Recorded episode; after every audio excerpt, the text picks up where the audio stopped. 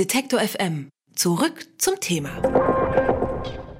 Zeit ist ständig und überall. Andauernd haben wir sie im Blick, auf unserer Uhr zum Beispiel. Und dann organisieren wir unseren Alltag nach ihr. Arbeit, Termine, Verabredungen, ohne Zeit, keinen Plan und damit keine Struktur. So geht es vermutlich vielen Leuten. Jetzt fordern aber die Bewohner einer norwegischen Insel die Abschaffung der Zeit, also ernsthaft. Die Bewohner haben dafür sogar schon eine Petition bei einem norwegischen Abgeordneten eingereicht.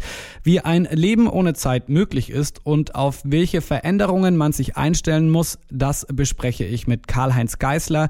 Er ist Zeitforscher und Mitgründer eines Instituts für Zeitberatung sowie der Deutschen Gesellschaft für Zeitpolitik. Guten Tag, Herr Geißler. Hallo, guten Tag.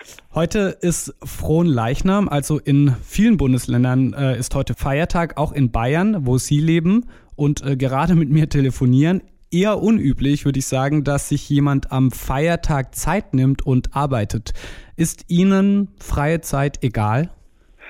Naja, im Gegensatz zu den Norwegern haben die Bayern Zeit. Und äh, diese Zeit nutzen wir, um entweder Feiertag zu machen oder zu arbeiten. Zeit hängt also auch von dem Ort ab, an dem man sich momentan aufhält. Naja, wir äh, messen und empfinden und erleben und nehmen wahr die Zeit über den Raum. Das heißt zum Beispiel, wenn wir auf die Uhr schauen, dann verändert sich an der Uhr ja der Raum. Das heißt, die Zeiger schreiten räumlich vorwärts. Und das, dieses Vorwärtsschreiten der Zeiger nennen wir Zeit. Das heißt, Zeit und Raum hängen zusammen. Mhm. Sie haben, als wir den Termin äh, vereinbart haben für das Interview, auch gleich gesagt, dass Sie keine Uhr besitzen, auch kein Handy. Heißt das, Sie leben komplett ohne Uhren? Kann nicht ohne Uhr leben, weil um mich herum die äh, Gesellschaft nach der Uhrzeit hin organisiert ist und wenn ich äh, ein Gerät kaufe, wie zum Beispiel ein Backofen für die Küche, ist eine Uhr installiert. Das heißt also, ich lebe ohne Uhr, das heißt, ich richte mich nicht nach der Uhr. Äh, das will ich damit ausdrücken. Oder ich trage keine Armbanduhr, aber Uhren sind um mich herum natürlich. Ich höre zum Beispiel die Glocken des nahen Kirchturms und weiß, wie viel Uhr es ist. Mhm. Sie sind äh, ein renommierter Wissenschaftler, haben entsprechend viele Termine, nehme ich mal an. Wie ist es denn äh, mit Ihren Kolleginnen und Kollegen, mit denen Sie sich treffen? Geht das dann so ohne Uhr? Sind die darauf eingestellt schon? Die sind darauf eingestellt und die Universität, an der ich bis äh, zu meiner Pensionierung lehrte, hat natürlich auch durch die Vorlesungsorganisation, dass immer eine Viertelstunde Luft ist, mir viel Elastizitäten gelassen. Das heißt, wir richten uns ja auch bei den Vorlesungen zum Beispiel an der Uni oder auch in der Schule. Wir, in der Schule ist zum Beispiel eine Stunde nur eine Dreiviertelstunde. Also wir sind sehr elastisch damit und gehen sehr flexibel damit um. Und äh, das ist auch mein Prinzip des Lebens. Ich, manchmal ist eine Stunde eine Stunde lang und manchmal ist sie eben nur eine halbe Stunde lang. Mhm. Jetzt haben Sie schon gesagt, die Uni äh, hat sich da auch ein bisschen drauf eingestellt, Ihre Kolleginnen und Kollegen haben sich darauf eingestellt. Wenn ich jetzt ja so an mein privates Leben denke und dann habe ich da ab und zu Verabredungen und dann kommen die Leute eine Viertelstunde zu spät, eine halbe Stunde zu spät, dann brodelt es in mir gleich immer so ein bisschen und ich denke, man, irgendwie ist es doch auch egoistisch, dass jetzt die andere Person sich die Zeit nimmt, die mir dann am Ende fehlt. Wurden Sie auch schon mit diesem Vorwurf konfrontiert? Ja, in mir brodelt es nicht und ich mache die Leute darauf aufmerksam, dass ich keine Zeitpunktvereinbarungen treffe mit Menschen, sondern Zeitraumvereinbarungen.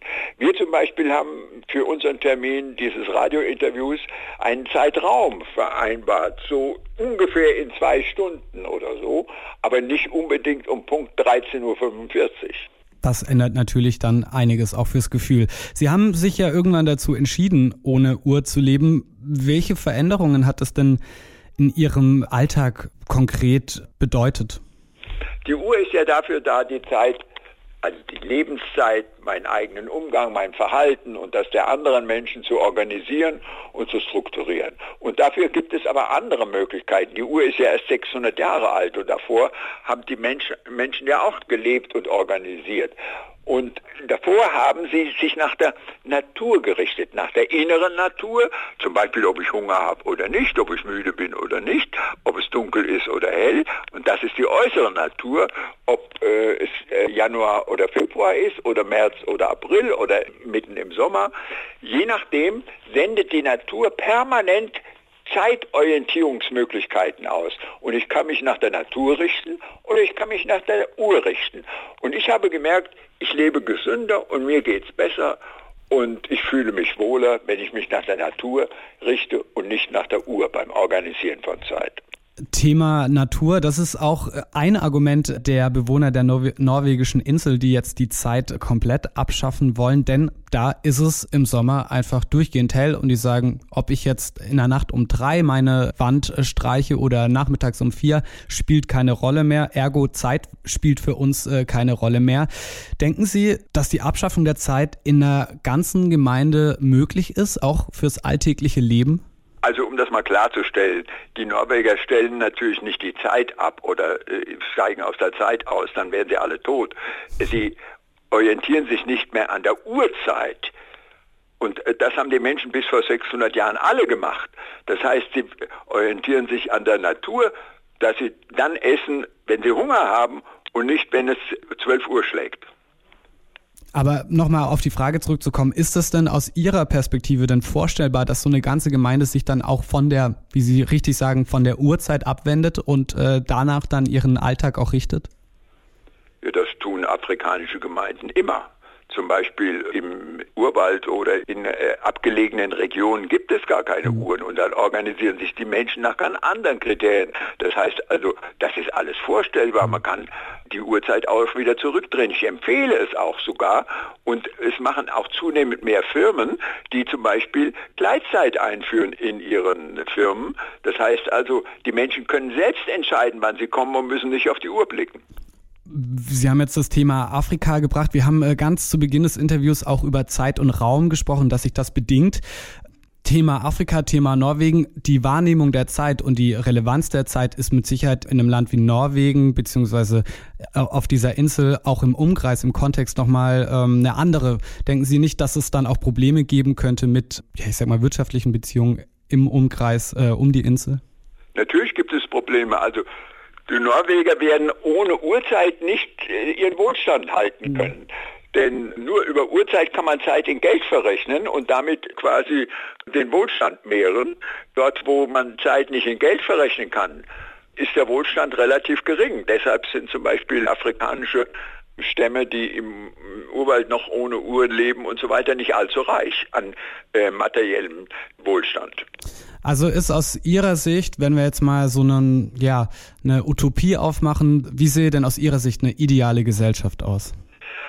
Eine Gesellschaft wäre ideal, wenn sie sich nach äh, den Naturzeiten ausrichten würde und nur bedingt sozusagen nach Uhrzeiten, also den, den Einfluss der Uhr zurückdrehen würden, denn dann würden sie entsprechend mehr äh, gesünder werden und würden zufriedener werden mit Zeit. Aber es würde auch unseren Wohlstand etwas reduzieren. Wie ein Leben ohne Zeit möglich ist und welche Veränderungen das mit sich bringt, das habe ich mit dem Zeitforscher Karl-Heinz Geißler besprochen. Vielen Dank für das Gespräch, Herr Geißler. Ja, bitteschön.